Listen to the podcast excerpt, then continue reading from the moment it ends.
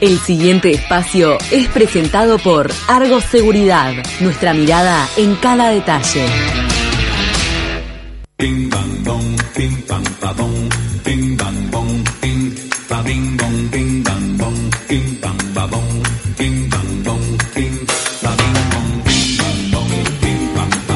En junio Elite Center continúa con su promo para que tengas tu pelo liso, brillante y sin frizz. Te espera con descuentos del 10, 20 y 30% en tu hidrocauterización, en tu hidrocauterización todo junto o brushing progresivo. Esa, esa palabra es linda para aprender a leer. Además, suma personal a su staff y adopta todas las medidas sanitarias necesarias para que puedas ir. Porque como te ves y te sentís también importa, puedes agendar tu lugar al 098-545-273 o llamando al 2486-4227. Elite Center para tu pelo, solo lo mejor. Y ya lo tenemos en línea, vamos a estar charlando con el fotógrafo uruguayo Pablo Alvarenga, que fue elegido como fotógrafo del año en los premios Sony, que son de los premios más importantes de la fotografía. O sea, Richetto tiene el Oscar del ballet, Alvarenga tiene el Oscar de la fotografía. Le damos un aplauso. Buenos días, Pablo, ¿cómo estás? Buenos días, ¿cómo están? Pablo, ahora vos estás en Uruguay, ¿verdad? Sí, exacto. Ahí va. Bueno, contanos un poco de este trabajo en la Amazonía que te valió el, el premio Sony, que te, son dos reconocimientos que te dieron. Eh, sí, sí, sí. Ahí está. Tres en realidad. Fue una Tres. iniciativa. Ah, son tres. Son, ¿Es fotógrafo del año? ¿Trabajo del año? ¿Y cuál es el tercero? El premio el Latinoamérica Award y el primer premio en la categoría de fotografía creativa. Wow. ¿Y cómo fue la iniciativa de, de irte a la Amazonía? O sea, ¿fue tuya? ¿La presentaste en un fondo? Co- ¿Cómo fue concretar eso? Eh, bueno, este proyecto en realidad es como... eh, es un proyecto como muy ambicioso porque cada historia implica una locación, un personaje, etcétera. Entonces es algo que voy haciendo como de a poquito en, cuanto voy haciendo otras historias. Eh, aproveché hago como algún retrato de alguno de estos líderes para esta para ir construyendo esta serie que en algún momento llegará a unos 50, 60 eh, retratos. Pero bueno, la primera experiencia no fue directamente en la Amazonia, fue más hacia el sur de Brasil, cerquita de Uruguay, en un lugar que se llama, eh, un estado que se llama Mato Grosso Do Sul. do Sul. Este, y bueno, yo estaba estudiando en ese momento en, en el Fotoclub Uruguayo y mi profesor de fotoperiodismo. ¿Cuándo fue eso en Mato Grosso, Pablo? Octubre de 2016. Así que hace unos añitos ya. Sí, y, mm, y ahí nos mostró un trabajo de los indígenas guaraní en vida en Paraguay que había hecho hacía unos 20 años, me llamó mucho la atención porque esas los indígenas que aparecían en esas imágenes eran muy diferentes a lo, a lo que a las imágenes que nosotros tenemos sobre lo que es un indígena, usaban, Claro. en este caso usaban ropas occidentales, etcétera Sí. y eso me generó como mucha curiosidad, me puse a investigar y encontré que había un conflicto muy grande allá con, bueno, con los guaraní Kaniuwa, eh, que son la segunda etnia más grande de Brasil, y que estaban siendo completamente desplazados y asesinados por, por el agronegocio. Claro. Entonces ahí, nada, fue como un impulso que me, me llevó a, bueno, a trasladarme hasta allá. Me- al principio, durante mucho tiempo me financié yo mismo. ¿Cuánto tiempo te Eh, llevó este proyecto? ¿Y a cuál te referís? No, a este que me, a este que estás contando, este de la fotografía. Y ahí estuve en un prim- Primero en un con los un mes, pero es un pero después estuve volví a ir allá, entonces son como proyectos que voy continuando conforme pasa el tiempo, ahora Ah. estoy pensando volver por allá también y como Como que así de venido, no es que fuiste y te instalaste, sino que estuviste un tiempo, volviste. Claro, y voy como cambiando de locaciones, entonces Bien. voy, entonces hago una historia en Ecuador, después hago una historia en el norte de Brasil, después hago una historia en Colombia, después y así voy como manejándome. Y la de claro la del que- premio, la del premio es eh, específicamente del norte de Brasil, no en la Amazonía. La del premio es de la Amazonía, pero no necesariamente de Brasil. Hay imágenes en- de Ecuador también en esta, Ah, en, en las 10 imágenes premiadas. Y bueno, ya tengo imágenes también ahora de Colombia, de Venezuela, que voy sumando como a esa serie. ¿Te sorprendió obtener este premio? Porque, bueno, acá tenemos el dato de que participaban más de 340.000 fotografías en, eh, de más de 200 países del mundo. O sea, realmente te eh, fuiste testeado en comparación a fotógrafos de todo el mundo y de los mejores. Sí, eh, la verdad es que sí, fue una fue una gran sorpresa, este, sobre todo el, el reconocimiento al fotógrafo del año, que era como el título global. Claro. Eh, pero bueno, sí, eso. Contanos para la gente que no sabe cómo es concretar un proyecto de estos, porque es así, vos eh, nos contabas, uno de los primeros, el que hiciste un poquito más cerca de Uruguay, lo costeaste con tu bolsillo, pero después tenés que aplicar a fondos internacionales donde vos tenés que presentar tu idea, ellos te dan cierto apoyo, podés viajar, hacer las fotos y como que te vas retroalimentando hasta que las fotos ven la luz, por ejemplo, en el Washington Post, donde publicaron tu trabajo en la Amazonía. Exacto. Eh, sí, o sea, hay que tener en cuenta que viajar en la Amazonia es, es muy complicado, es muy caro, es bastante impre, impredecible todo. Sí, no podés Entonces, hacer un presupuesto previo diciendo, va, voy a gastar tanto, tenés algún inconveniente y se te va todo el doble igual. Exacto. Entonces hay como que tener mucho cuidado con esas cuestiones. Y, también utilizas drones, porque uno tiende a solo. pensar que el fotógrafo está con su camarita metido entre los árboles o entre la selva, pero en realidad también hace fotografías cenitales con drones, o sea que tenés un eh, equipamiento que también es caro. Exacto.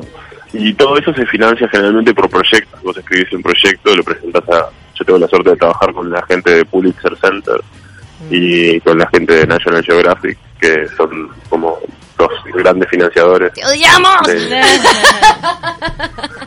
lo que- Es alucinante. ¡Te odiamos! decía yo. De envidia, O sea, envidia dice- sana. Claro, dice National Geographic, ya morimos. Claro, es como, vos tenés unas, co- vos, vos como fotógrafo tenés las cocardas, digamos, eh, de, de un gran campeón de fotografía. Eso es lo que está pasando con tu historia, digamos, con tu carrera. Sí, igual generalmente se tiende a idealizar mucho la vida de, bueno, del fotógrafo, del explorador, etcétera. Este, Vos ya te bueno, considerás más como- documentarista que fotógrafo, porque también estás contando una situación social y denunciando a partir del, del fotoreportaje. Sí, yo creo que me- me considero más una especie de narrador visual de alguna manera. O sea, no solo uso fotografía, uso como otros medios, también escribo. O sea, Claro. creo que estas historias eh, son tan profundas y son tan complejas también que a veces eh, la fotografía no es como suficiente para, para contar determinada historia. Entonces ahí tuve que también meterme con otros lenguajes como el audiovisual, como el escribir. Claro. ¿Y qué pudiste aprender de toda, esta- de toda esta experiencia? Obviamente que es difícil generalizar y que habrás encontrado 20.000 particularidades, pero eh, si tenés que definir cómo es la vida indígena en el 2020, ¿qué podrías decir?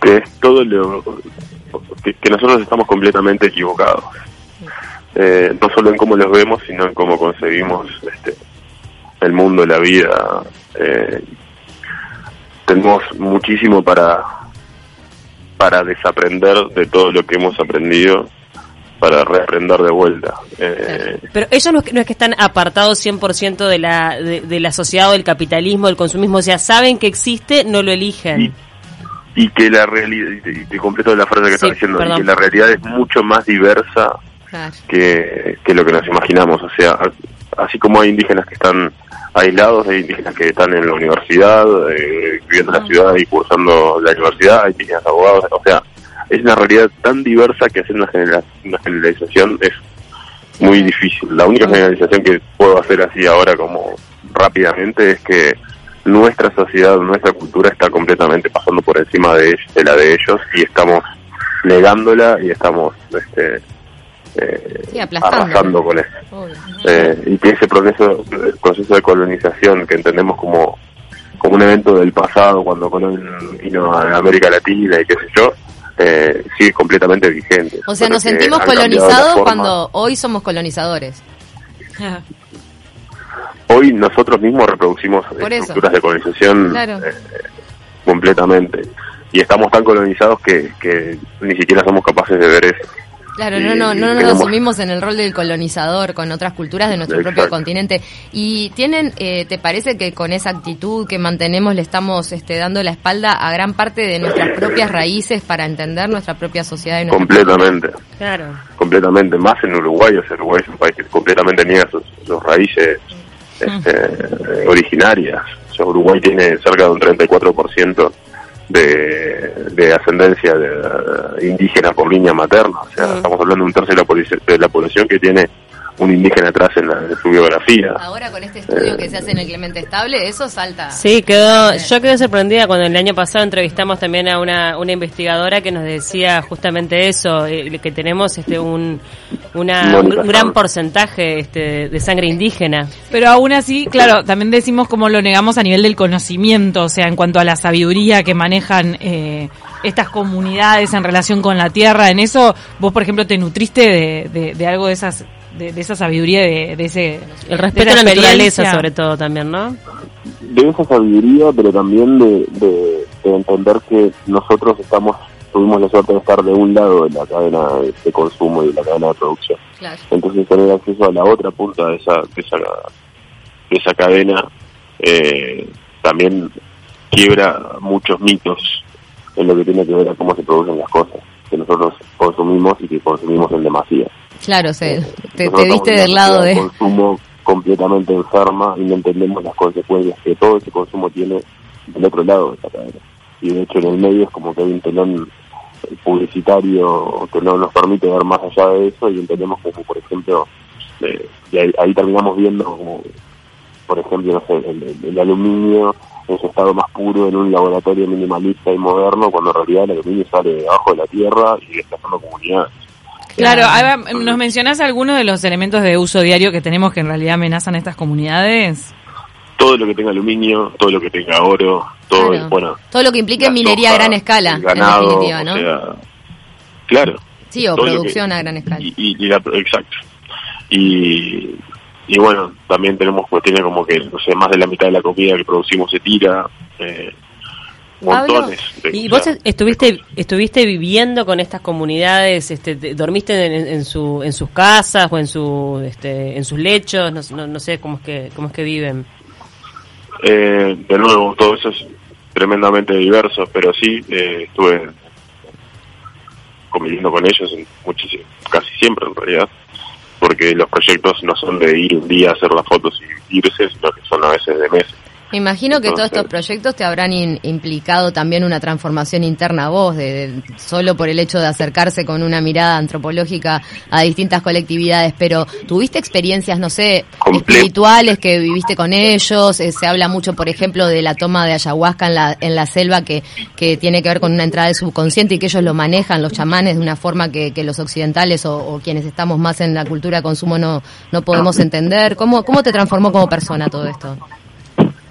Creo que eso, que por un lado te hace más consciente de, de la cantidad de conocimiento ancestral que hay en la vuelta y que nosotros estamos completamente negando. O sea, como sociedad lo que hacemos es encerrarnos en un- una especie de cuadradito eh, que, que- que quita toda posibilidad de, de, diversi- de diversificación. O sea, Y de magia también, porque el- la dimensión espiritual en la que a veces, claro, porque uno vive como que en este materialismo tan tan concreto y tan cerrado. y tiene que hay una relación con el territorio que es muy importante me parece como y es lo que trato como de levantar con este trabajo y es que nosotros tenemos nos vinculamos con el territorio el territorio para nosotros no es sagrado es simplemente un Sí, dónde ponerse, dónde instalarse. una- un atajo un camino para conseguir dinero a, corto plazo entonces todo es monetizable o sea cuando hablamos de la riqueza de la Amazonia es una visión completamente economicista de la Amazonia Claro. no hablamos de la riqueza eh, cultural o qué sé yo, estamos hablando de que eso o sea, se puede convertir en dinero, porque hay mucha madera, porque hay oro, porque hay minería, porque hay esto, porque hay lo otro. Eh, y eso, todo eso otro queda completamente de lado. Y bueno, entonces, eh, en todos estos años, que bueno, no son tantos, pero he tenido la oportunidad de pasar por un montón de comunidades, hacer un montón de historias. Eh, quien, sin duda, el que más transformado ha salido de todo esto soy yo. Eh, y, y bueno, en, en fin, Sí, te sentís agradecido de que te abran la puerta para poder este eh, testimoniar todo eso. Claro. Me diste ganas de ver Avatar. Ah, Avatar. ¿Cómo vas a seguir con todo esto? O sea, después eh, que se termine eh, este bloqueo de fronteras por el COVID, ¿te vas para algún lado? ¿Cuál, cuál es el viaje previsto? Bueno, eh, en los planes había un montón de viajes que ahora fueron cancelados, sobre todo porque las comunidades son sumamente vulnerables a, a nuevas enfermedades y demás. O sea, eso ya lo vimos también en todo este proceso de colonización eh, y cómo han sido diezmadas por, por las enfermedades. Em, Pero nada, tengo sí planeados varios proyectos que quedaron en pausa, un proyecto con National Geographic para continuar y seguir haciendo estos retratos. Eh, y bueno, varias varias historias más ahí que están por hacerse. Y este premio, este, con- perdón. decime, decime. No, no, me imagino que este premio te abre las puertas para justamente poder seguir generando nuevos proyectos, ¿no? Y este premio significa como dos cosas muy grandes, dos cosas o tres muy grandes, que son, bueno, obviamente que a mí en lo personal me abre puertas, pero principalmente que esto tuvo una dimensión enorme y llegó, o sea, recorrió todo el mundo y fueron como muchísimas publicaciones, tuvo muchísima prensa y muchísima cobertura, entonces estas historias que quedan a la sombra, por ejemplo, de la pandemia y que mientras nosotros estamos charlando acá hay comunidades que están siendo en este momento invadidas, Mm. por madereros, por mineros, etcétera, de forma muy violenta, eh, trae todo esto y pone de vuelta este tema sobre la mesa. Entonces, creo que esa es una victoria gigante. Te atrapó, te atrapó tu proyecto más allá, ¿no? Que ya buscas un cambio real o una toma de conciencia, por lo menos política o de distintos grupos de interés. Exacto, y el hecho de que por lo menos nosotros seamos conscientes ya puede, podemos tratar de no sé, generar cambios a- a- en, en nuestros pequeños dentro nuestros pequeños micromundos, pero que globalmente pueden tener un impacto más grande. Pablo, muy cortito antes de irnos porque nos tenemos que ir, pero dice Ceci, nos mandó una pregunta, una oyente, dice, ¿qué de tu vida cotidiana cambió luego de tu experiencia con las comunidades indígenas? Algo, un comportamiento, no sé, cuando te levantás, cuando te acostás, algo. La conexión, por ejemplo, con las plantas, con, Ah. con la tierra, con el salir un poco de la ciudad, eh, no sé, el bañarme más rápido, el. Tratar de usar menos agua caliente, no sé. Me Cosas imagino que separás la basura, si no, así te cortamos de una. Ajá, tenemos compostera en mi casa. Ahí Ah, está. bien. Pablo, qué placer hablar contigo. Muchas gracias por estos minutos en De Taquito. Bueno, muchas gracias a ustedes y si da como el me das un minuto más, Sí. quería contarles que eh, nada, lanzamos hace un poquito un libro que se llama Retomada, que reúne un montón de todas estas imágenes y todos estos viajes y todas estas cosas. ¿Dónde se puede Este, conseguir? y se puede conseguir en alterediciones.com. Mm. Eh, se pide por correo y nada, el envío es gratuito y esas cuestiones. ¿Dijiste cuánto ediciones? Al, al- Alter Ediciones. Alter y el correo es Ediciones. Alter Ediciones, exacto, como alternativo. alterediciones.gmail.com, lo piden por ahí y llega a la casa. Buenísimo. Pidan el libro entonces de Alvarenga que estuvo de viaje y que es un orgullo nacional con todo su trabajo. Muchas gracias. Gracias. Gracias a ustedes. Chau, chau. Nos vamos al flash informativo y ya viene más de taquito. converse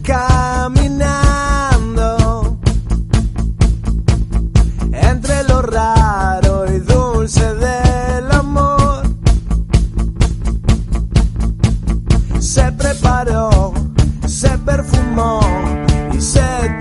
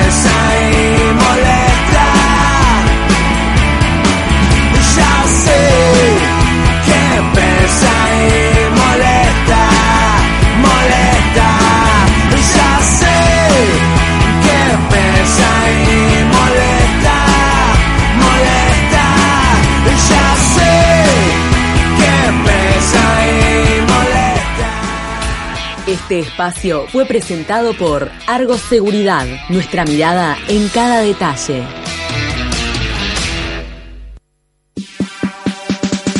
Seguinos por Instagram y Twitter,